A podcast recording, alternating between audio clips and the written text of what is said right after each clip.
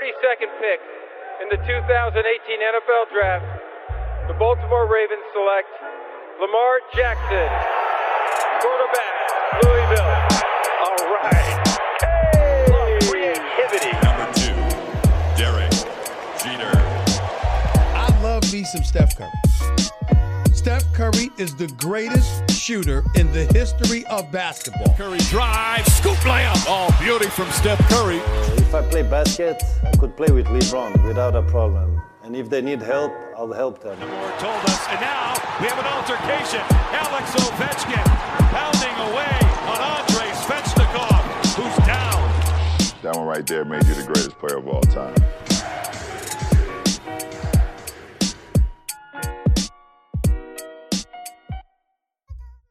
La hype de la MLS is back parce que euh, les playoffs débutent. Alors ce soir pour euh, le premier tour, ce qu'on appelle le play-in round, puisque ça existe aussi, oui, euh, en, MLS, il n'y a pas qu'en NBA, il y a un petit tour préliminaire qui permettra à des équipes qu'on va présenter un petit peu plus tard d'accéder aux playoffs et dès le lendemain, le 21 novembre, euh, bah, c'est les playoffs. Les playoffs se lancent en, MLS et pour vous en parler, euh, je me suis entouré d'un expert.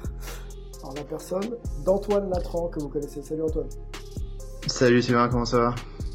Écoute, ça va, ça va, on est chaud, hein, les Sports US battent leur plein et la MLS là, euh, avec le, le- le- le tournoi euh, qui s'annonce, à mon avis, ça devrait être très très intéressant à suivre. Les Seattle Sounders sont là, prêts euh, à défendre leur titre.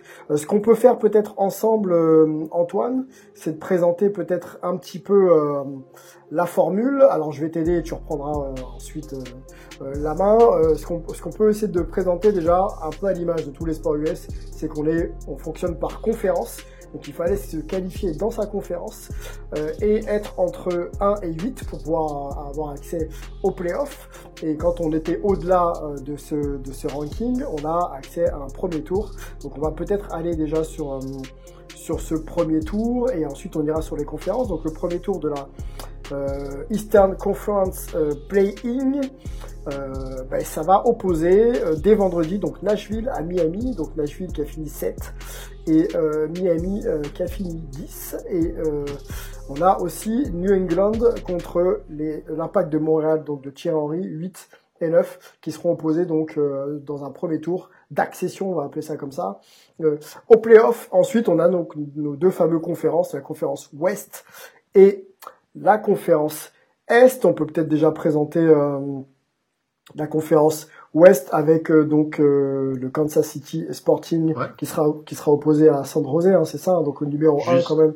Ouais, vas-y, dis-moi. Juste pour confirmer, euh, pour euh, ceux qui suivent pas, c'est normal qu'il y ait 10 équipes à l'Est qualifiées et seulement 8 à l'Ouest. Ouais. C'est Ouais. que les conférences sont un peu, euh, avec le Covid en plus, il a fallu vraiment les départager et elles ont été un peu chamboulées, mais euh, il y a Charlotte qui arrive l'année prochaine pour l'Ouest, puis euh, petit à petit on va avoir d'autres équipes pour équilibrer, donc euh, c'est normal s'il y a plus d'équipes de l'Est que de l'Ouest. Ok, ok, ouais, c'est vrai que c'est pas c'est pas très lisible, mais effectivement, bon, c'est un peu bancal. euh, euh, les conditions forcément sanitaires euh, obligent, ça devrait revenir à la normale. Puis il y a pas mal de- d'expansions aussi dans la ligue, donc ça va continuer un petit peu à, à- à se développer. Donc, euh, je reviens sur ma conférence. Antoine, tu me corriges, hein, tu me coupes, même, Mhm. tu fais ce que tu veux, t'es chez toi ici, s'il y a besoin. Donc Sporting euh, numéro 1 face à San José numéro 8. Ensuite, on a Minnesota contre Colorado, donc 4-5. Donc ça, c'est a priori une affiche qui serait plutôt équilibrée. Euh, le Timber de Portland, auteur d'une grosse grosse saison euh, face à, Dallas, ça ça va être aussi euh, très très intéressant. Seattle, ça ça m'intéresse vraiment. Moi. Seattle contre le LAFC, LAFC qui a pas fait la saison attendue, mais ça reste quand même une équipe sur laquelle il faut pas tomber à mon avis. Donc ce sera pour Seattle au premier tour. Et de l'autre côté, donc on a bah, Philadelphie qui attend donc son son, euh, son prétendant. hein. Ça devrait être euh, Mhm. le, le winner d'une des, de- du play-in, euh, New England ou En gros, dans le Dans play-in, les, les deux qui sortent, celui qui aura eu le plus bas classement en saison régulière jouera contre Philly, et celui qui a eu le plus haut jouera contre Toronto. Ok, ok. Euh, Orlando, euh, New York City FC, ça aussi c'est pas mal. hein. En fait, il y a, il y a quand même de, de belles belles affiches. Euh, Columbus, euh, New York Red Bulls, et donc le Toronto FC, euh, c'est la même chose. On attend donc de savoir qui de Nashville, Miami, New, New England ou Montréal affrontera Toronto. Donc voilà un petit peu pour euh, pour le, la map, hein, on va dire le bracket, et ensuite bien sûr euh, euh, les équipes au, au meilleur des euh, des, de combien de matchs d'ailleurs? J'ai un trou. Au, meilleur du. Complètement, Antoine. Pardon, au meilleur des? Je, comprends pas. Bah, Désolé, ma, je pas. ma, ma- ma question, c'est de savoir euh, euh, au meilleur de combien de matchs tu passes en fait en demi-finale? Ah, c'est un match, un seul match, pardon, oui. Il n'y a pas de match aller-retour cette année. Hmm. Super. Donc pas de match à la retour, on y va, boum, une victoire, un peu en mode Coupe de France ou Coupe de ce que vous voulez. Et, euh, Et c'est passez- toujours le, celui qui a le plus de points en saison régulière qui est hôte euh, du match. Donc en finale, c'est celui qui aura le plus haut point de points en saison régulière qui accueillera la, la finale, la MLS Cup. Ok. Alors avant d'aller euh, peut-être, euh, on va faire un format peut-être un petit peu différent. On va s'arrêter sur chacune des équipes et puis on va vous compter un petit peu la dimension un peu philosophique, peut-être même un peu tactique, et vous sortir un nom ou une raison. Voilà, une raison de suivre cette équipe et, et, et de la connaître d'un peu plus près pour analyser ensuite le parcours. C'est vrai qu'on a un peu tendance nous de loin à dire oui, ok, là il n'y a pas de niveau, il n'y a pas ci, il n'y a pas ça. Il y a quelques histoires, il y a quelques personnalités qui, euh, comme aux États-Unis on aime bien, peuvent justement créer justement cette dimension et attirer les fans et, et l'intérêt pour pour cette franchise. Donc on, on fera comme ça si tu le veux Antoine. Et puis juste avant juste avant d'y aller, euh, bah, je suis tombé sur un petit euh, article, je crois c'est sorti sur sur ESPN. Donc comme d'hab, hein, dès qu'une série de playoffs commence, on a des favoris et il y a des bookmakers qui euh, qui misent. Et euh, bah, je te donne un peu ce que j'ai lu Antoine. Euh, le favori pour remporter la MLS Cup cette année serait le Philadelphia Union. Voilà, euh, 7, euh, 7 contre 2. Voilà, c'est assez, euh, assez particulier. Ensuite, on a, on a l'Orlando City, on a Seattle Sounders aussi, à 15 contre 1, égalité avec le New York City FC. Voilà, donc on a, on a quand même des, euh, des cotes ou des, des positionnements par rapport aux bookmakers qui donnent une tendance. Donc Philadelphie, apparemment, est attendu quand même euh, comme un poil à gratter cette année. C'est un peu, c'est un peu l'année Philadelphie. Ce sont les hein. champions. euh, ce sont les champions de, de la saison régulière avec, euh, enfin récemment là, il y a les trophées individuels qui commencent à sortir, meilleur entraîneur de l'année pour leur coach, meilleur gardien de but euh, pour le, le goal aussi, donc euh, c'est un peu normal. Il y a un peu de hype autour d'eux, mais c'est une équipe qui a très très peu d'expérience en en série. Euh, ils y sont allés qu'une fois, c'était l'année dernière, il me semble, et ou deux fois peut-être, grand max, euh, Mhm. et qui a jamais, enfin, le, la saison régulière qu'ils ont eu cette année, est leur premier trophée de leur histoire. Donc euh, personnellement, je c'est pas forcément les favoris pour moi, mais euh, c'est normal en, saison régulière, ils ont le plus de points, donc c'est normal que ESPN les mette si haut. Ok. Bon, eh ben, on, on va, on va suivre ça. Philadelphie, comme je disais, c'est quand même euh, the place to be. Hein. On sort des élections américaines. Euh, la Pennsylvanie a quand même eu un rôle important euh, dans l'élection de Joe, Joe Biden. Euh, sur le terrain, c'est pareil. Euh, on a l'impression que les joueurs sont, sont là et que ça peut peut-être être leur année. On va, on va regarder ça de près.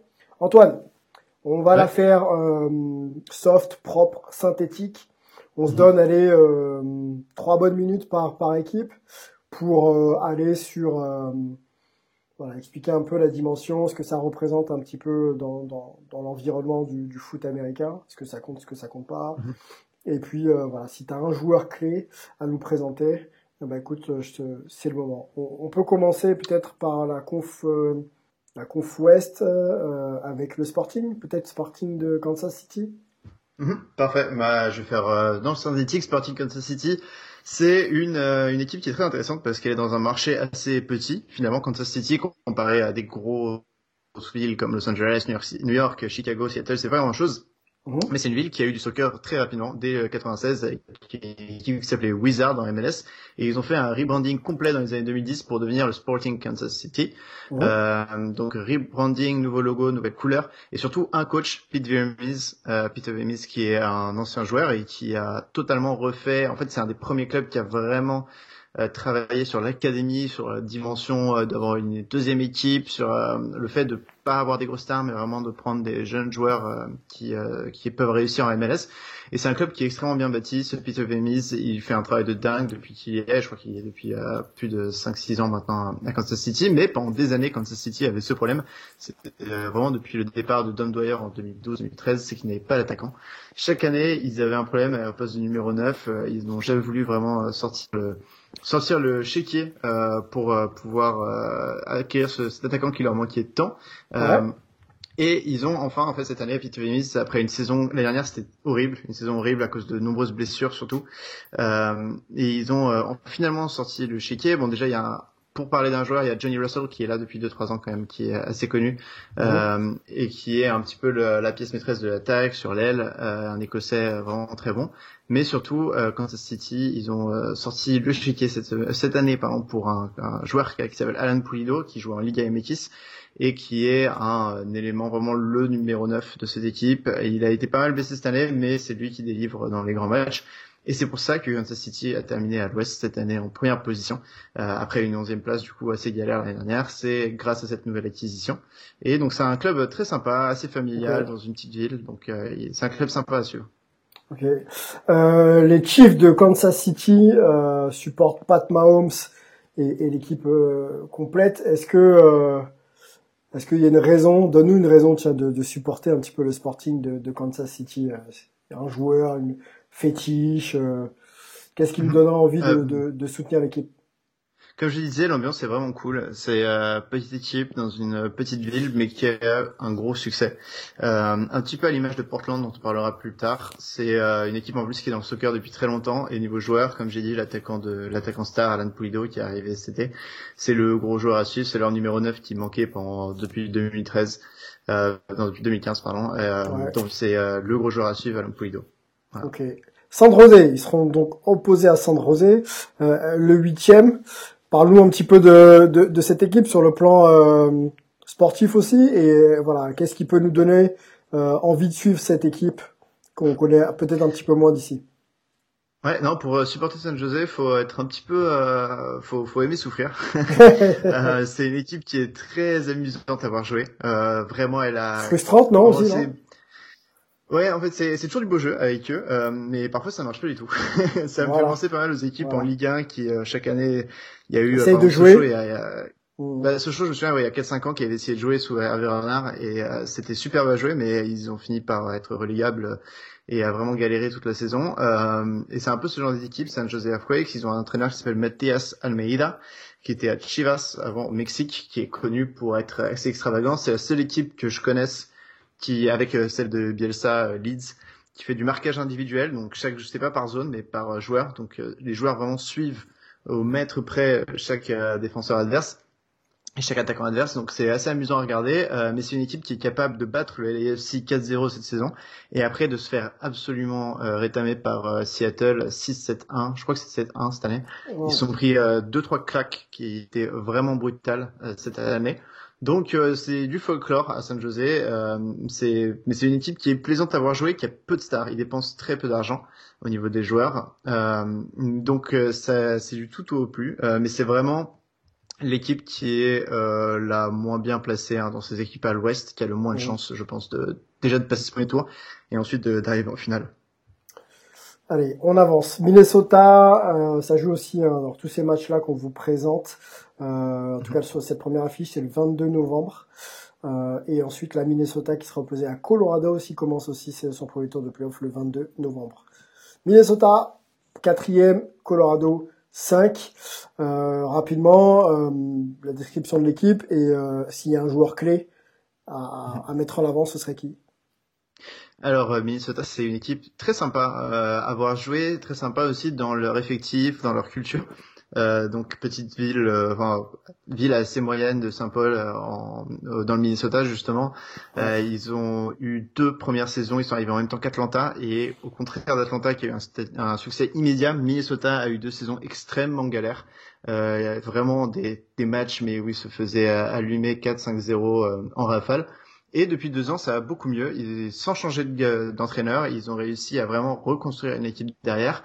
Ils ont ouvert un nouveau stade qui est super, euh, Field à, Minnesota, vraiment un très très beau, stade. Et ils ont recruté petit à petit des bonnes pièces. Le problème, c'est cette année, leur gros problème, c'est le nombre de blessures qu'ils ont. Ils ont vraiment que ça. Euh, leur plus grand joueur, euh, Aiko Para, qui est un défenseur exemplaire en MLS, Ozzy Alonso, qui est un milieu de terrain aussi, enfin sûrement le meilleur milieu que la ligue ait connu depuis 10 ans, euh, sont blessés et ont été blessés la plupart de l'année. Et si vous voulez euh, un bon joueur à suivre, on peut partir notamment dans les buts. Euh, le gardien titulaire normalement s'appelle Tyler Miller, qui avait été acheté au LAFC l'année dernière, mais il a été blessé tout au long de la saison. Et donc c'est un jeune Canadien qui s'appelle Dwayne Sinclair, euh, qui est assez bien vu, qui avait fait quelques prêts dans les divisions inférieures, qui est arrivé et qui s'est imposé dans les buts de manière euh, vraiment efficace.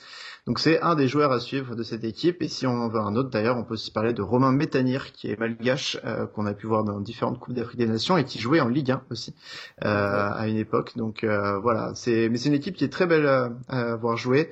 Problème, beaucoup de blessés, donc ça va être un petit peu compliqué pour eux, je pense. le premier tour passera, mais ça va être long sur la durée.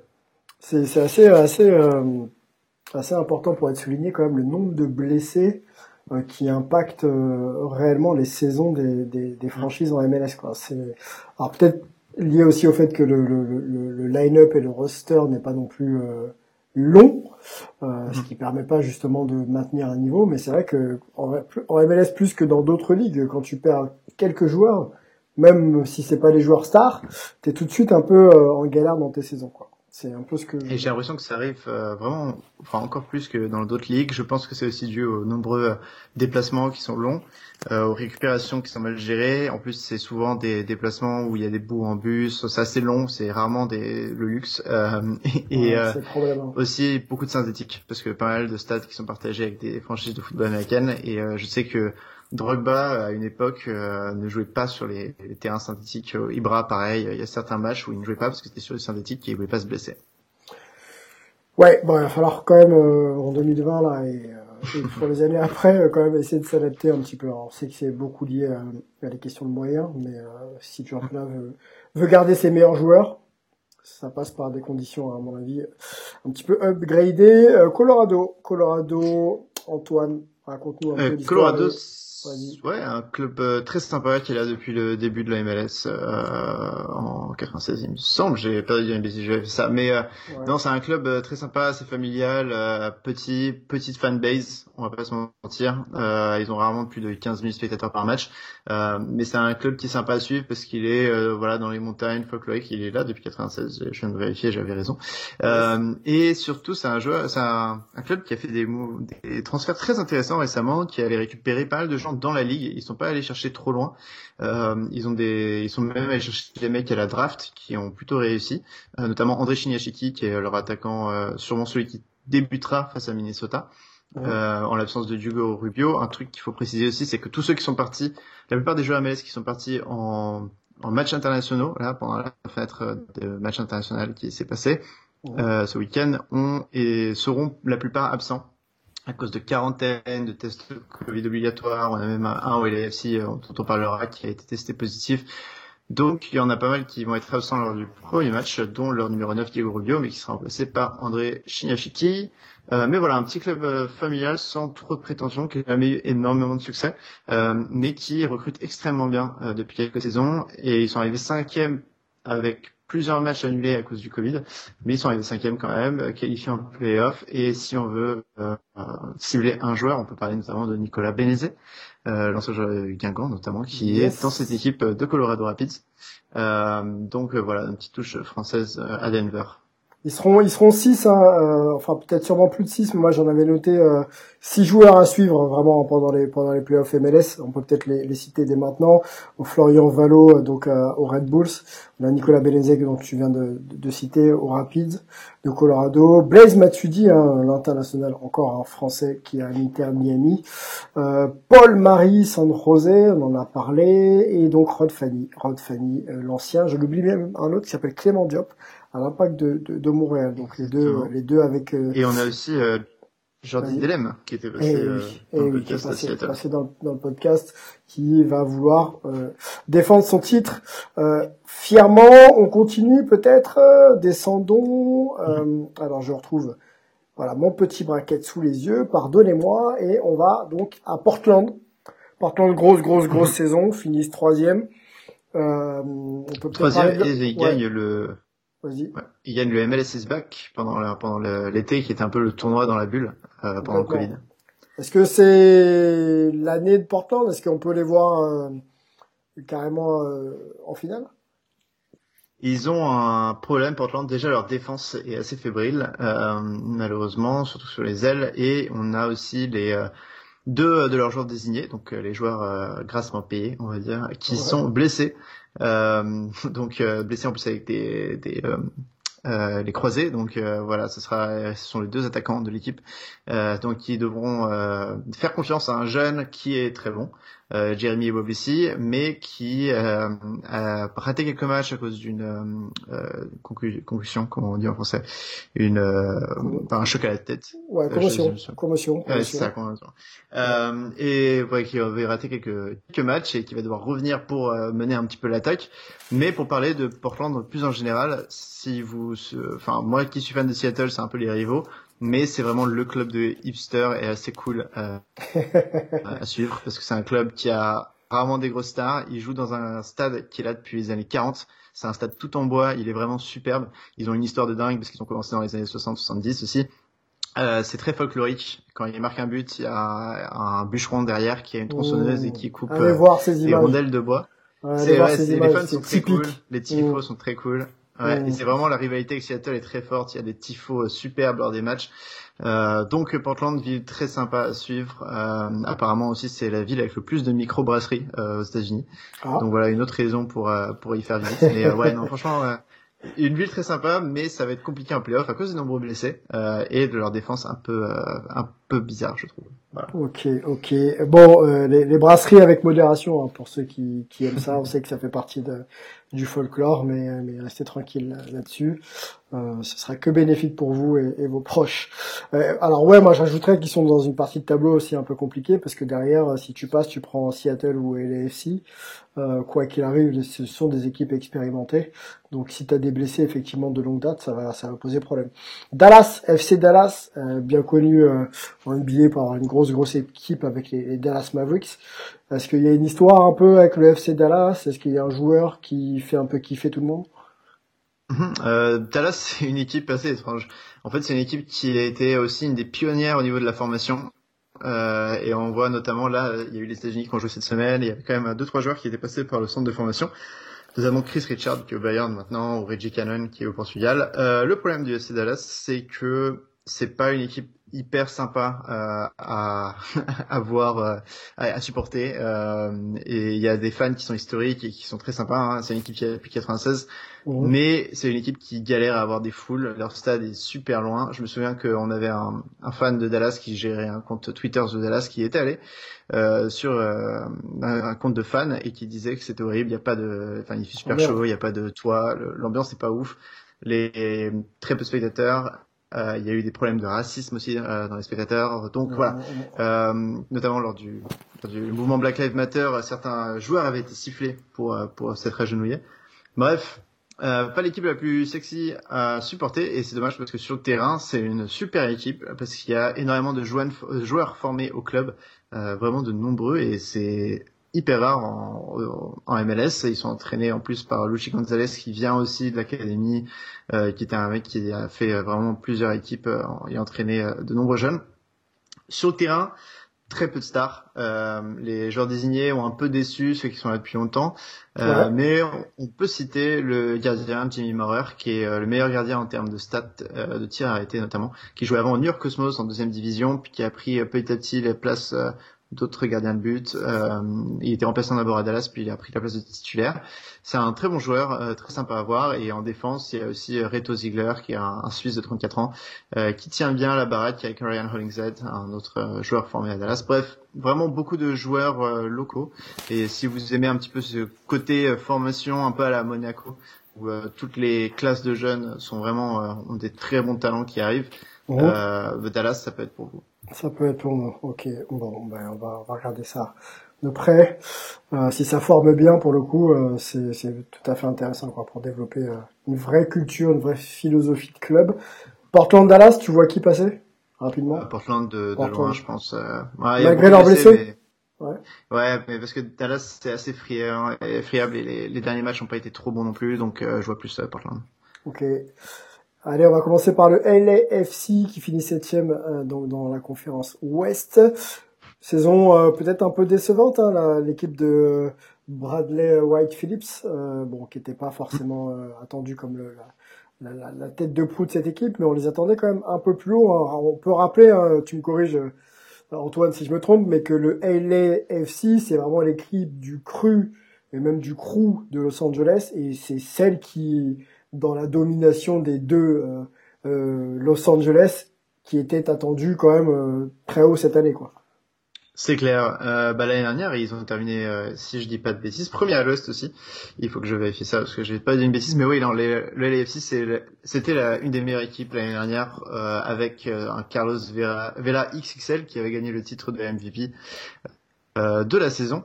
Et c'est une équipe qui est arrivée, comme tu l'as dit, en 2018. ils sont arrivés, ils ont tout dynamité, euh, puisque le LA Galaxy connaissait euh, vraiment une mauvaise passe, et le LA Galaxy joue un peu loin de LAFC, a du mal à cibler un public euh, latino, c'est euh, assez compliqué pour eux médiatiquement, enfin c'est pas compliqué, mais ils ont toujours dû se référer à des grosses têtes de gondole du style David Beckham, Ibrahimovic ou Chicharito aujourd'hui. Mmh. Ce qui fait que les résultats sportifs ont souvent été mis de côté à cause de ça, surtout depuis 2014-2015. Bref, le LAFC, ils arrivent, nouveau stade en plein centre-ville, 20 000 personnes, euh, des barabravas un petit peu à la latino-américaine de chaque côté, des fans qui crient, euh, et des super succès depuis le premier, depuis la première année. L'année dernière, c'était pareil. Et cette année, en effet, ça rame un peu plus pour l'équipe de Bob Bradley, euh, qui est le coach depuis euh, depuis le début de leur existence, euh, notamment à cause d'une longue blessure de Carlos Vela, le MVP de l'année dernière. Il n'a pas été souvent euh, présent cette année, il est souvent rechuté en plus dans sa blessure, donc année noire pour lui. Derrière, on a eu euh, un jeune qui s'appelle Diego Rossi, qui a eu le titre de jeune de l'année euh, récemment, qui est totalement revenu. Je crois qu'il a 14 buts en 16 matchs, donc euh, des stats assez folles.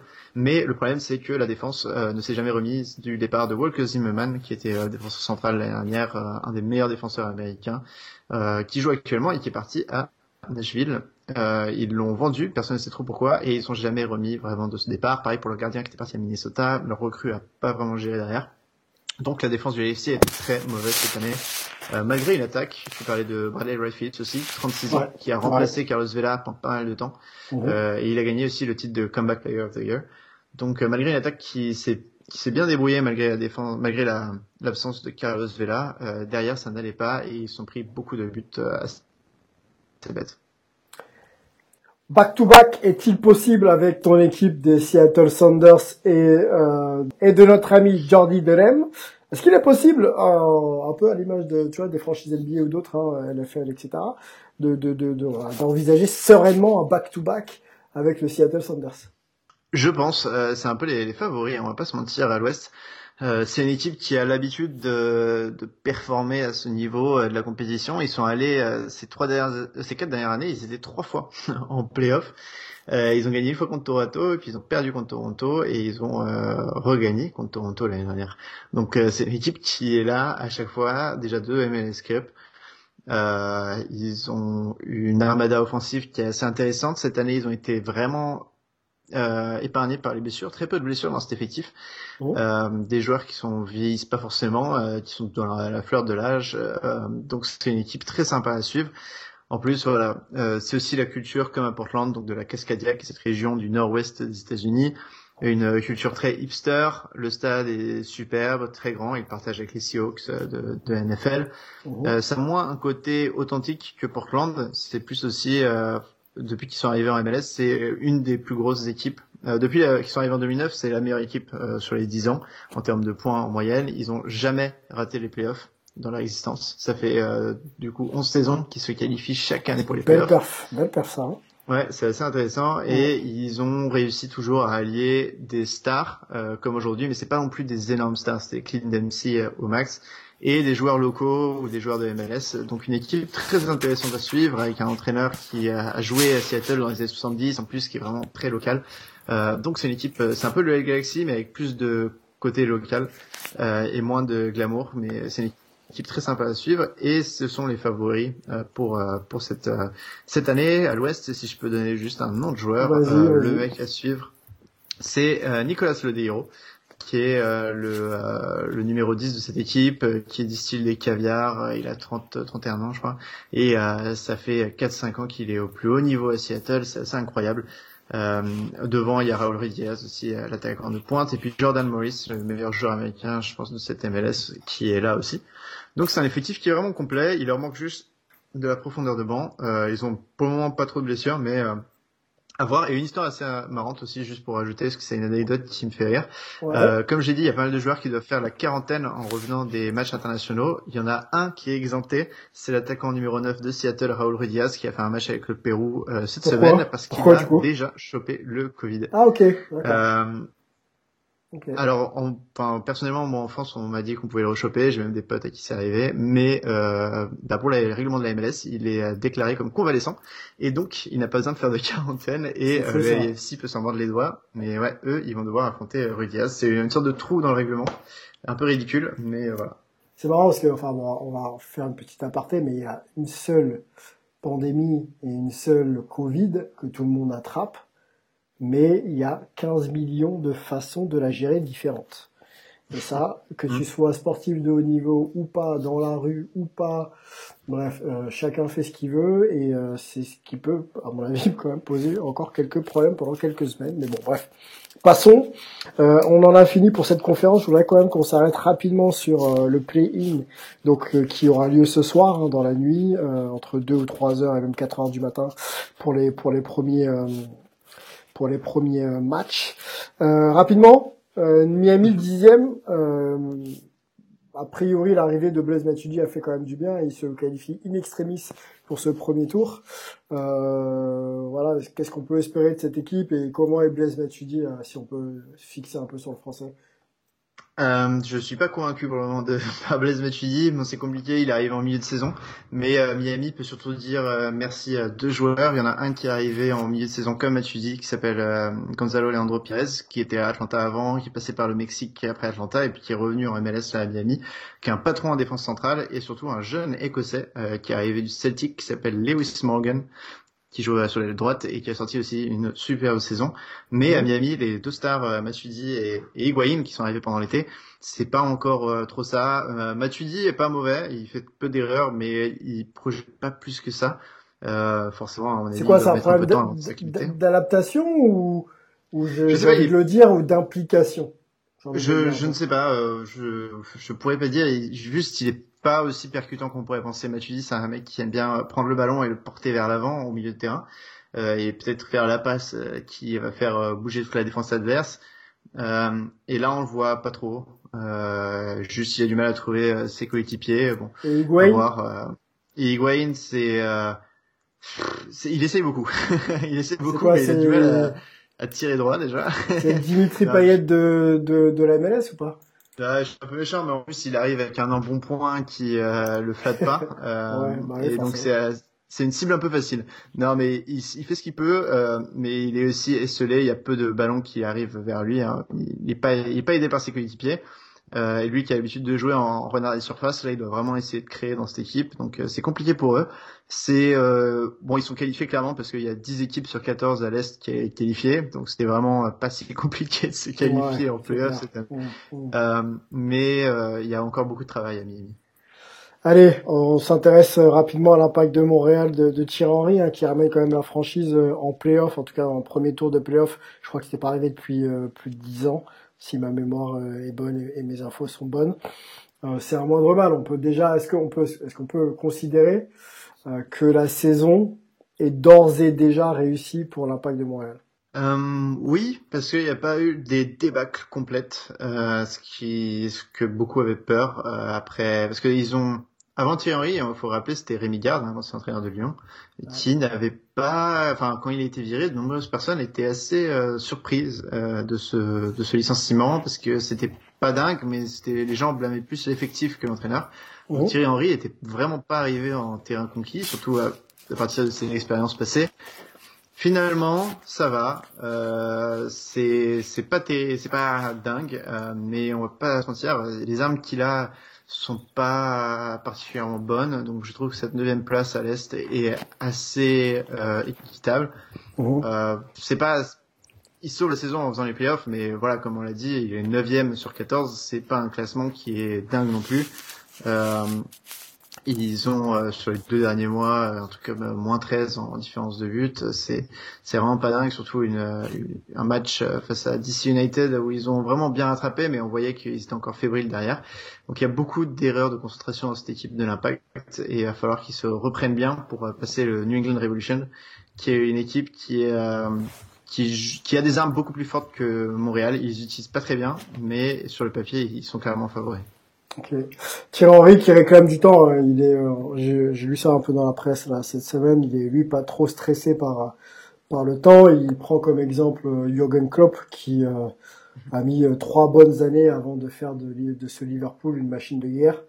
Alors je sais pas s'il doit s'enfermer vraiment sur ce timing de trois ans parce qu'on va franchement à un moment tournant. Mais en tout cas, dans l'idée, c'est euh, voilà, laisser un peu de temps à ces, à ces, jeunes et moins jeunes de former un groupe et, mm. et d'être performants derrière. Donc on, on, va, on va suivre ça. Ouais, c'est cool en MLS. Normalement, les entraîneurs ont plus de temps qu'en Europe. Ils sont euh, vu qu'il n'y a pas de relégation, il n'y a pas forcément un gros impact financier de rater une saison. Et les entraîneurs ont d'habitude un peu plus de temps pour faire l'effectif, mais euh, pour moi, l'impact ne va pas sortir le chéquier demain pour pour remplacer toute l'équipe, donc il va falloir qu'il fasse mieux avec les armes qu'il a. Ouais, tu penses qu'il y a moyen d'ailleurs? Avec l'effectif là comme ça. Euh, bon, nous on n'est pas entraîneur, mais euh, il, est, possible de le ce, ce, groupe et cette équipe a encore du potentiel euh, et une marge de progression. Il y a une marge de progression, mais il manque un ou deux gros joueurs pour rentrer top 5-6 à l'est pour moi.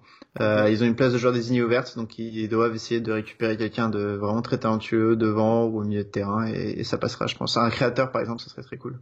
Yes. Allez, on se lance euh, sur cette conférence Est. On va commencer par qui? Allez, on va commencer par euh, Toronto. Tiens, allez. Toronto qui sera en lice alors qu'il attend euh, son adversaire, mais qui devrait débuter aux alentours du 24 novembre. Pareil, Toronto, Canada, comme Montréal d'ailleurs. voilà. Qu'est-ce qui peut nous faire kiffer à Toronto là dans ces playoffs? Est-ce qu'il y a quelque chose, un joueur qui peut qui peut attirer mhm. l'attention? Ouais, il y a celui qui va sûrement être euh, nommé MVP. Alors c'est pas euh, sûr, mais euh, il est vraiment dans les dans les favoris. Alejandro Pozuelo, l'espagnol qui a joué qui jouait notamment en Belgique avant d'arriver à Toronto. Toronto, c'est une équipe comme Seattle qui déroule depuis. ils sont arrivés en. C'est un peu compliqué en fait. Toronto, ils sont arrivés dans la ligue en 2007. Ils ont connu des années de disette où ça n'allait pas du tout, et puis ils ont commencé à bien recruter notamment avec le duo Josie Altidor et euh, Jovinko. Euh, et là, ils ont commencé à vraiment euh, dérouler et à faire plusieurs finales de MLS. Comment il va le Jovinko là? Il est encore dans l'effectif hein? Comment comment ça va pour lui? Il est, il est, en Arabie Saoudite depuis 2-3 ah, ans. D'accord. euh, c'est justement lui que Pozzolo est arrivé pour remplacer et Jovinko était un des meilleurs joueurs de l'histoire de la MLS et Pozzolo est petit à petit en train de lui faire de l'ombre euh, parce que depuis qu'il est arrivé ça se passe très très bien. Et euh, Toronto, bah, depuis 2014, ils se sont complètement refaits. 2016, finale contre Seattle, qui gagne, euh, pardon, que, qui perdent euh, au tir au but chez eux. 2017, finale encore face à Seattle, euh, qui gagne cette fois? 2018, c'était plus compliqué. 2019, encore une finale contre Seattle. Donc Seattle-Toronto, c'est un peu la finale que tout fan de MLS ne veut pas voir cette année encore parce qu'ils l'ont déjà fait trois fois sur les quatre dernières années. Ce qui est vraiment très dur à MLS hein, par rapport au, style de playoff. C'est quand même compliqué d'avoir les mêmes finales quatre fois, euh, enfin trois fois sur les quatre dernières années. Mais voilà, donc Toronto, c'est un club qui a l'habitude de ce genre de rendez-vous. Ils ont un effectif avec des belles stars comme Josie Altidore aussi, l'attaquant américain, ou Michael Bradley. Et ils ont des jeunes qui arrivent petit à petit, euh, normalement euh, Ayo Akinola au poste de numéro 9 parce qu'Altidore a été souvent blessé cette année. Donc c'est une équipe euh, très sympa à avoir joué et euh, qui a l'habitude des grands rendez-vous. C'est un des favoris à l'Est très clairement. Allez, on va se faire les deux équipes de New York là. Red Bull qui finit 6 et le New York City FC qui finit 5. Question très simple. quelle équipe de New York voilà, a le plus de fanbase. Je crois qu'on en avait déjà parlé un petit peu dans, dans un précédent podcast euh, de hype, mais rappelons un petit peu, euh, voilà, qui domine un petit peu euh, la hype de New York là en, MLS et sur le plan sportif, qui a le plus de chances d'aller le plus loin possible cette année. Mhm. alors pour voir un petit peu la hype, il faut revenir un petit peu au début. en 96, quand la est, est nommée, il y a un seul club qui est à New York, c'est les Metro Stars, qui deviendront Red Bull en 2006. Et euh, jusqu'à l'arrivée du New York City FC en 2015, les Red Bulls c'était quand même une institution. Alors ils ont pas eu, ils ont un gros problème de, de trophées. Euh, ils ont tout souvent été bons, mais rarement premiers, les New York Red Bulls. Mais voilà, il y a eu Thierry Henry, comme on sait, il y a eu Rafa Marquez, il y a eu des gros joueurs dans cette équipe. Euh, et depuis quelques années, surtout depuis le départ en fait de Thierry Henry, depuis environ 2016, euh, les Red Bulls ont complètement changé leur modèle. Avant, ils faisaient du LA Galaxy, c'est-à-dire des grosses stars, parce que c'est. New York, parce que c'est la plus grande ville, il faut absolument récupérer du monde. Et en fait, euh, vers 2015-2016, quand le New York City FC est arrivé en ville, les New York Red Bulls ont commencé à faire de la formation, à essayer vraiment de chercher des pépites euh, et des joueurs peu connus. Donc ils ont totalement changé. Ça n'a pas changé leur euh, côté affectif parce que les fans sont restés. Euh, ils ont un stade de 25 000 personnes qui est au New Jersey, pas dans New York. Parce que euh, leur reproche notamment le New York City FC, c'est un peu voilà la rivalité entre la banlieue et la ville. Et euh, ils avaient un, un entraîneur qui s'appelle Jesse March, qui a vraiment révolutionné le côté formation, notamment avec Tyler Adams, qui est parti ensuite au New York Leipzig. Euh, donc voilà, des, vraiment des très bons joueurs. Euh, mais cette année, c'est un peu compliqué parce que ça fait 3-4 ans qu'ils euh, vendent les vieux de leur équipe et qu'ils ne les remplacent pas. Donc on ah. a des joueurs comme Sacha Klechten, comme euh, qui joue maintenant avec Galaxy, Robles qui est maintenant dans les buts de Miami, euh, des joueurs un peu stars de cette équipe qui sont partis chaque année après année et qui n'ont pas vraiment été bien remplacés. Heureusement, ou euh, Bradley Phillips aussi, qui est parti à OLA aussi. Heureusement, cette année, ils ont eu un très grand Florian Valo, dont tu parlais tout à l'heure, qui était nommé dans les Comeback Player of the Year après une sévère euh, ligament croisé. On l'attendait, hein. On l'attendait, on en avait parlé ensemble. Hein. On souhaitait qu'il soit juste valide pour qu'il puisse montrer vraiment euh, l'étendue de son talent, quoi. Ouais, il est très bien revenu. Euh, il est très bien revenu dans cette équipe euh, jeune. donc non, ils ont ils ont fait une belle saison, les Red Bulls. Beaucoup enfin, on les attendait pas forcément si haut parce que euh, leur effectif était assez faible sur le papier. Euh, et ils sont bien revenus. Et du côté du New York City FC, eux, depuis qu'ils sont là, en 2015, ils ont aussi fait deux ans de grosses stars. On se souvient de bah, euh, en tant qu'entraîneur, de Pirlo sur le terrain, Lampard, Villa. Et à part Villa, en fait, Lampard et Pirlo ont été un petit peu des ratés. Et ils ont aussi changé leur approche pour faire un peu comme Atlanta, c'est-à-dire on va chercher des joueurs sud-américains et ça marche mieux. Euh, ils jouent au Yankee Stadium. Ils sont vraiment, ils sont marketés comme le club de la ville de New York, même si, bah, entre nous, c'est une filiale d'un club de Manchester hein, qui, est, qui est propriété d'un club d'Abu Dhabi, enfin d'un groupe d'Abu Dhabi. Mhm. Donc euh, c'est pas, voilà, c'est pas. C'est pas les derniers, New-Yorkais. Oui, c'est pas les derniers non plus. Je pense qu'ils ont capacité à faire de, des bons joueurs s'ils le veulent, quoi. C'est ça. Mais le problème, c'est que, euh, enfin. Par rapport à Los Angeles où le Galaxy et le LAFC sont des clubs vraiment ancrés Los Angeles, à New York, on a une filiale de Manchester City et une filiale de Red Bull. Ouais. Euh, voilà, des Autrichiens et des Anglais sponsorisés par, par Abu Dhabi, donc c'est très peu euh, très peu new-yorkais, mais euh, c'est un club qui est aussi supporté, euh, qui mais ni l'un ni l'autre, ni les Red Bulls ni le City FC sont supportés en masse. Hein. C'est pas l'engouement qu'on a à Seattle ou à Atlanta.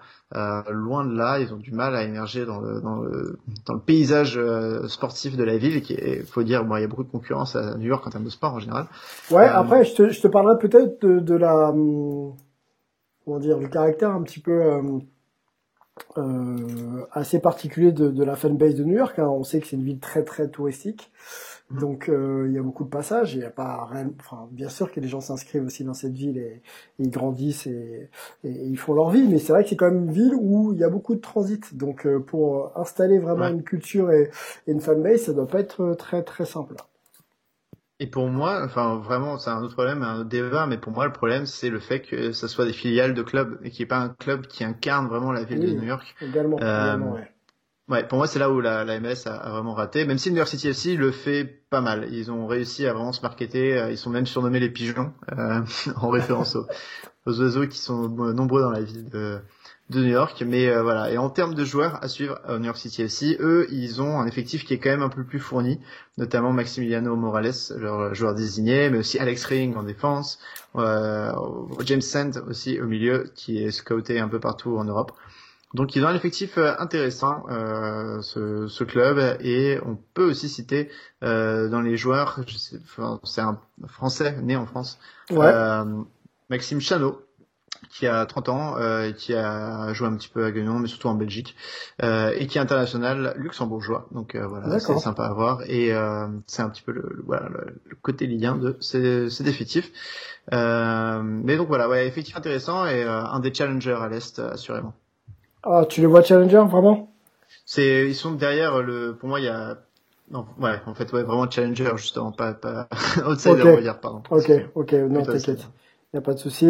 Euh, il nous reste quoi Trois équipes à faire. On va les faire dans l'ordre. Euh, on va prendre Toronto. On va, on va, on va reprendre pardon avec Toronto euh, de Nani. Quand même belle, belle, euh, belle saison de Toronto. J'ai un peu l'impression euh, qu'enfin on a eu quelqu'un. Orlando. Orlando, excuse-moi. Pourquoi je dis Toronto? Orlando, ouais. Donc Orlando de, de Nani.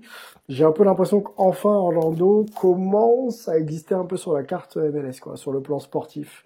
Est-ce que je me trompe? Eh bien, c'est Exactement ça. Euh, c'est un club, on le sait depuis le début, il y a un potentiel dingue parce que Orlando, euh, c'est la Floride, il y a beaucoup de, il y a une population latino-américaine qui est dingue et qui dès le premier jour là dans ce stade. Ils ont un stade tout neuf de 25 000 places et depuis 2015, depuis la création du club, euh, ils étaient là dans les tribunes à chanter et tout ça et avec Kaka sur le terrain notamment. Mais euh, sportivement, c'était nul. Pendant quatre ans, ça a été horrible à regarder. Pas horrible, mais pas vraiment pas terrible malgré les moyens qui étaient mis et plutôt intéressants. Et euh, là, ils reviennent bien. Ils reviennent très très bien. Ils ont fait un très bon tournoi MLS is back. Ensuite, là, cette saison quatrième à l'Est. Euh, et c'est grâce à Oscar Pereira, euh, qui est l'entraîneur qu'ils ont fait venir euh, cet été. De, c'est un ancien entraîneur de Dallas qui a fait très bon boulot à Dallas. Il était parti en Liga MX au Mexique. Et là, il est bien revenu à Orlando. Et on voit enfin tout le potentiel. En fait, cette ville d'Orlando, ça peut être le prochain Atlanta ou Seattle, la prochaine ville qui est vraiment fédérée autour de ce club. Et comme tu l'as dit, Nani fait une saison extraordinaire. Euh, moi, j'ai beaucoup douté quand il est arrivé. Euh, L'année dernière, il était bon malgré que son équipe ne le soit pas. Et cette année, il, vraiment, il mène son équipe euh, vers euh, vers une saison très intéressante. Donc, euh, ouais, très sympa. A un autre joueur à suivre en bonus, Daryl DK. Euh, qui est un, un, mec qui vient de la draft. Et on le sait la draft est pas très bien vue en MLS par rapport aux autres sports parce qu'on mmh. peut trouver des joueurs formés plus jeunes. Euh, mais lui il a été choisi en deuxième euh, ou troisième leur troisième pardon quatrième choix pardon. Parce que quatrième choix de la draft l'année dernière. Euh, par Orlando et il a réussi sa saison euh, vraiment de manière superbe notamment pallier les blessures des attaquants. Et il est maintenant titulaire à Orlando. Donc voilà un américain à garder sous coude Ok, bon, je sais pas si tu as des entrées là-bas par contre Antoine, mais si tu peux dire aux gars qui font le marketing de, de, de, de, de faire des maillots un peu plus classe, ce serait pas mal. je trouve que le, le violet là, je, je sais pas pourquoi, j'ai vraiment du mal à, à adhérer. Ah, c'est marrant, moi j'aime bien. Ça fait bien, justement c'est très très spécifique euh, à Orlando, il y a très peu de clubs qui portent de violet à part euh, Anderlecht, tu vois. Oui, euh, vrai, et ça leur donne une, une identité assez euh, assez spécifique. Bon, eh ben écoute, euh, Les goûts, les va- couleurs. ouais voilà les goûts et les couleurs. Enfin, on peut en faire, on peut en faire une longue discussion.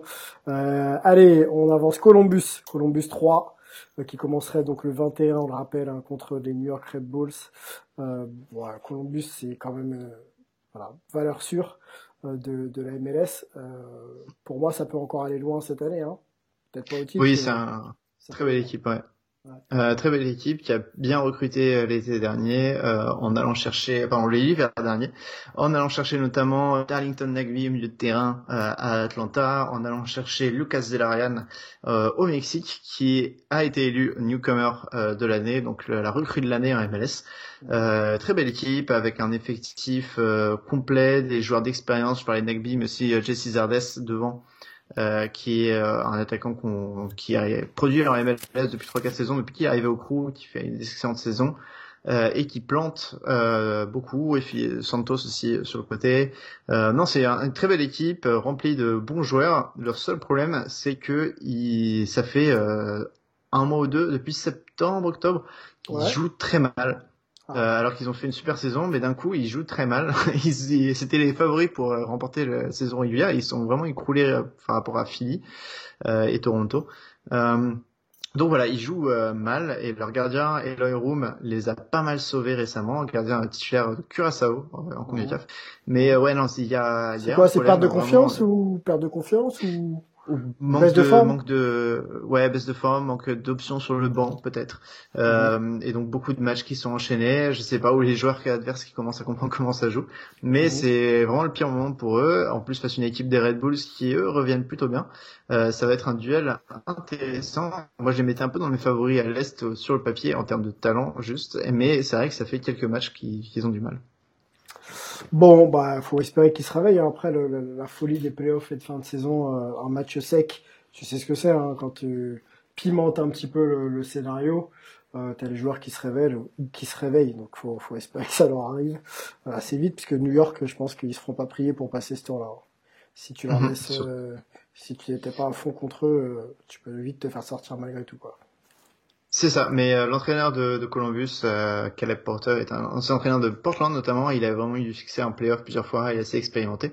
Donc on devrait, euh, enfin, je pense que ça devrait passer contre New York. C'est peut-être le prochain tour s'il tape Toronto qui va être plus compliqué. Compliqué, ouais. Euh, Philadelphie, number one. on disait en préambule, hein, Philadelphie c'est costaud. Euh, ouais, il y a pas mal de choses hein, qui se passent à Philadelphie, les Eagles, les Sixers et l'Union Joe Biden. Et Joe Biden élu grâce à un État qui s'est mobilisé euh, en sa faveur. Tant mieux pour lui. Euh, Qu'est-ce qu'on peut se raconter là sur sur Philadelphie, numéro un de la saison régulière? Est-ce que c'est le champion? Est-ce qu'on parle du champion 2020 euh, ou pas? Euh, déjà, c'est leur premier trophée, c'est euh, le championnat Supporter Shield de leur. Euh, de leur ouais, premier effet de leur histoire, euh, parce que ça a été toujours un petit club, euh, Philadelphie, vraiment. Euh, un club qui avait pas beaucoup d'ambition depuis qu'ils ont été fondés en 2008-2009. Euh, en plus, dans une ville qui est très prisée sport, mais ils ont du mal à s'implanter. D'ailleurs, leur stade est à Chester, qui n'est même pas à Philadelphie. Euh, donc voilà, c'est une équipe euh, sympa, euh, toujours du beau jeu, mais qui gagnait rarement. Ça fait très longtemps qu'ils sont avec leur entraîneur Jim Curtin. ça doit faire plus de 3-4 ans maintenant et qui ils ont aussi axé pas mal sur la formation et là cette année c'est un petit peu une sorte c'est comme s'ils faisaient une potion magique qui arrive enfin à maturité ah. parce qu'ils ont réussi à choper des anciennes recrues donc des mecs plus expérimentés comme Alejandro Bedoya, euh, leur capitaine qui a joué à Nantes pendant quelques années, euh, qui a joué énormément avec la sélection américaine. Ils ont des jeunes, Mark McKenzie notamment en défense centrale, qui est courtisé un peu partout en Europe. Euh, au milieu de terrain, on a Brendan Aronson aussi, qui est déjà parti pour l'Europe. Lui, il a un contrat signé avec Salzbourg euh, en Autriche. Et ils sont allés récupérer aussi des... Bon, aussi, on a Aurélien Collin en français, oh, euh, ouais, qui joue les remplaçants euh, parce qu'il est plus il est plus tout jeune mais qui a bien joué cette année quand il a quand il a dû jouer. Euh, et voilà ça rajoute de l'expérience mais ils sont aussi fait des super coups au mercato par exemple, ça je l'ai vu cette semaine, c'est vraiment le coup parfait. Un de leurs défenseurs euh, droit, euh, Kai Wagner, qui est un des meilleurs latérales droits de, de, ce, de, cette ligue, il a été recruté l'année dernière en troisième division allemande. Tout le monde se demandait ce qu'il venait faire euh, là. Et aujourd'hui, apparemment, il y a West Ham et Fulham qui sont dessus. Donc euh, ils ont vraiment fait des coups mercato assez dingues et entraînés par Jim Curtin, comme je disais, qui supervise un peu tout, notamment aussi l'académie. donc c'est une équipe très sympa, vraiment que des bonnes vibes, pas de stars, euh, des joueurs souriants, euh, jeunes, euh, un Est-ce que c'est l'équipe qui fédère un peu plus Je parlais d'une ville de, de, sport US, tu sais, avec les Eagles et les Sixers. Est-ce qu'ils arrivent un peu à trouver leur place et leurs fans? Ils arrivent définitivement à trouver leurs fans euh, parce qu'il y a un documentaire d'ailleurs très sympa là-dessus qui s'appelle Sons of Ben. En fait, c'est une équipe qui devait pas arriver en MLS spécialement. La ligue euh, n'avait pas vraiment grand-chose à faire de Philadelphie. Euh, c'est pas la ville qui ciblée en premier, surtout parce que comme tu as dit, il y a une concurrence sportive qui est très dure. Euh, et en fait, ce sont les fans qui ont commencé à faire un groupe de fans alors qu'il n'y avait pas d'équipe. Et ils s'appelaient ah, les Sons of Ben. Et ils ont commencé à aller au match à New York, à Columbus, euh, tous ceux qui étaient à l'est, ils sont allés par centaines. C'est fort ça, c'est fort ouais, avec des écharpes Philly MLS, alors qu'il y avait aucune franchise. C'est bon ça. Ouais, et ils ont commencé à faire des groupes de fans. ça a été compliqué pour eux de construire leur franchise là-bas, mais ils ont petit à petit attiré la ville, notamment dans cette, euh, je, je disais, dans une ville proche de Philadelphie qui s'appelle Chester, qui est une ville extrêmement pauvre. Euh, et en fait, ils ont attiré la ville là-bas en faisant énormément de rénovations, en aidant la population locale. Donc c'est une très belle histoire. Le documentaire Sons of Ben est, est très sympa. Euh, et euh, oui, du coup, c'est une, une, équipe plutôt bon délire, mais qui a jamais réussi des, à, à, être très très influent, influente sur la ville. Parce que comme tu l'as dit, euh, Philly, c'est vraiment une grosse, ville de sport. Grosse concurrence, ouais. Et ouais, c'est comme le Fire à Chicago, ils arrivent pas du tout à sortir de leur euh, noyau de fans fidèles, mais comme j'ai dit, leurs fans sont très sympas et vraiment respectés dans la, dans la ligue entière. Euh, donc voilà, il y a, c'est pas la, ils ont pas les 70 000 ou 50 000 personnes de Seattle et Atlanta, mais ils ont une base très solide de fans. Quand on pense que les Fires euh, à Chicago étaient plus plus connus et reconnus dans les années 80, début des années 80 que les, que les Bulls de Michael Jordan. Je crois que à l'époque, il jouait en indoor. Et pour avoir suivi un petit peu la, la série de Last Dance, on, on apprend qu'avant l'arrivée de Michael Jordan, euh, les Cubs, euh, les White Sox et, et bien sûr euh, donc les Fires étaient beaucoup plus reconnus en ville que les Bulls. Donc euh, les temps changent. Ouais, ils ont ils ont vraiment réussi leurs 3-4 premières années et puis après le Fire s'est complètement écroulé à Chicago et ils sont aussi partis à Bridgeview qui est même plus dans Chicago euh, donc ils ont eu une traversée de désert de, de plus de 10 ans, mais c'est vrai qu'au tout début des années 90, euh, les Fire, euh, ils étaient assez respectés. Ouais, Assez respectés. Mais ils sont pas qualifiés en playoff, donc voilà, on, peut, on pourra pas parler d'eux. Non, les temps changent. Bon, on a tout fait, on a tout fait avec toi, Antoine. merci. On est, on est obligé, hein, enfin, on pas obligé, mais on aime bien nous dans Hype, voilà, prendre le temps un petit peu de de, de, vous décrire un petit peu euh, chacune des équipes, les forces en présence, la manière dont elles sont inscrites dans leur environnement. On fait pas mal de pédagogie, mais on essaye aussi un peu de voilà, créer une map qui permet de, de voilà, d'avoir des forces, comme j'ai dit, en présence et de mieux se représenter ce qu'est la NBA, la NBA, la MLS, pardon. Et, euh, et, les meilleures équipes de ce championnat. Euh, Antoine, on n'a pas de cote Winamax à te proposer. Je suis désolé. Mais par contre, il va falloir que tu te mouilles quand même. Je veux que tu me donnes un euh. petit prono, euh, juste qui tu vois arriver en finale ouais. et qui tu vois euh, allez, être champion cette année. Et Alors, je, vais, euh, je, peux même te laisser 20 secondes de, de, de réflexion. Non, mais j'ai déjà, j'avais déjà réfléchi à cette question. je t'avoue que c'est la première fois qu'on me la demande. À l'Ouest, pour moi, c'est Seattle. Euh, l'effectif complet à Z. Euh... Alors le premier match va être le plus compliqué, donc ça se trouve euh, dès, euh, je crois que leur match c'est mercredi. Dès mercredi, ils ne sont plus là. Euh, le s'il passera, mais non, pour moi, c'est l'effectif le plus complet de cette ligue. Donc déjà, je les vois arriver en finale, mais surtout gagner tout le tout le truc. Ils ont l'expérience, comme j'ai dit. Hein, ils ont quand même fait voilà, quatre dernières finales, Seattle a participé trois fois et a gagné deux fois, ce qui est hyper rare en MS. Et euh, l'Est, euh, je verrais bien Orlando. Euh, Orlando, un groupe aussi très équitable et enfin pardon très équilibré et très bien géré. Surtout que je pense que Philadelphie a laissé beaucoup d'énergie dans la course à la saison régulière. Columbus euh, est sur une mauvaise passe. Le gros, le gros euh, duel, ce sera Toronto-Orlando, si euh, mes prédictions sont bonnes. Et euh, je pense qu'Orlando passera. Donc euh, voilà, je dirais un Seattle-Orlando et une victoire de Seattle. Ok, bon, c'est le fan qui parle ou par rapport à Seattle ou? Non, je, je suis pas le, je suis pas le seul à le dire. J'avoue que je me mouille pas trop niveau Seattle. Euh, mmh. C'est une machine depuis ces dernières années, c'est impressionnant. Ils ont très peu changé le groupe. Euh, L'entraîneur est toujours le même, il y a une stabilité qui est dingue. Euh, et c'est voilà, c'est une équipe très très bien gérée Seattle. Donc euh, il y a, ils ont les, ils ont des armes pour euh, pour gagner. Ok, bon, mon prono, tu tu le veux ou pas? Ça t'intéresse? Ouais, ouais vas-y, bien sûr. Seattle aussi pour moi parce que euh, le champion connaît la route et que l'effectif, euh, je pense, est, euh, est, à même justement d'aborder tous les matchs qui vont qui vont être les leurs. Ça va pas être facile face à, au LAFC. Je le vois quand même passer et s'il passe correctement, c'est-à-dire que s'il passe en se rassurant, en, ayant justement, euh, comment dire, des, des, des, points de satisfaction forts, ça peut quand même après leur permettre d'aller tranquillement défier soit Dallas ou soit Portland donc après c'est plutôt tranquille. Et puis en haut du tableau, euh, ouais peut-être Minnesota éventuellement pour les, pour les bon, bien sûr Kansas City. Mais euh, mais bon, je, bon bref que ce soit les quatre autres équipes du haut de tableau, euh, je pense que, que Seattle est supérieur. Donc pour aller en finale, ça devrait, euh, je pense bien bien fonctionner. Et euh, je mettrais Philadelphie quand même en opposant pour la bonne et simple raison, euh, c'est tout à fait subjectif, mais je trouve que Philadelphie en ce moment c'est the place to be.